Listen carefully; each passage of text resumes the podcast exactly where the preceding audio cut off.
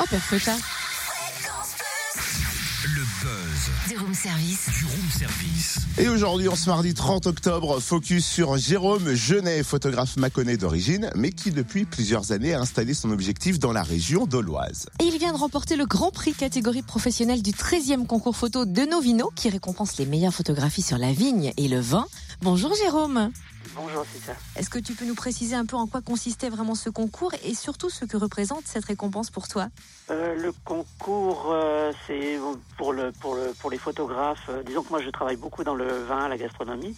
Donc pour moi, ce concours, c'est c'est un événement majeur, un événement majeur dans le dans la photographie. Euh, je me suis retrouvé quand même avec des réalisateurs chiliens, libanais. euh, euh, canadiens et moi avec ma photo de la petite abeille perplexe devant la fleur de vigne voilà je me suis senti un peu un peu surpris sur, au palais du Luxembourg au palais du Sénat mais voilà quoi c'est super euh, challenge pour moi et une belle récompense quoi. Le Grand Prix catégorie professionnelle est doté d'un billet d'avion à destination d'un pays viticole insolite. Peut-on savoir dans quel pays tu vas partir en reportage? Alors, j'ai en préparation un tour du monde des vignobles insolites. Et euh, là, ça m'a donné la possibilité de partir au Chili. J'ai pris contact avec le plus grand domaine en biodynamie du Chili. Sur, il travaille sur 570 hectares. C'est Emiliana. Et je partirai avec un ami vigneron de Bourgogne, le domaine de Rhin, à Saint-Aubin, et qui m'avait déjà proposé l'année dernière de l'accompagner. Et je partirai cette année avec lui.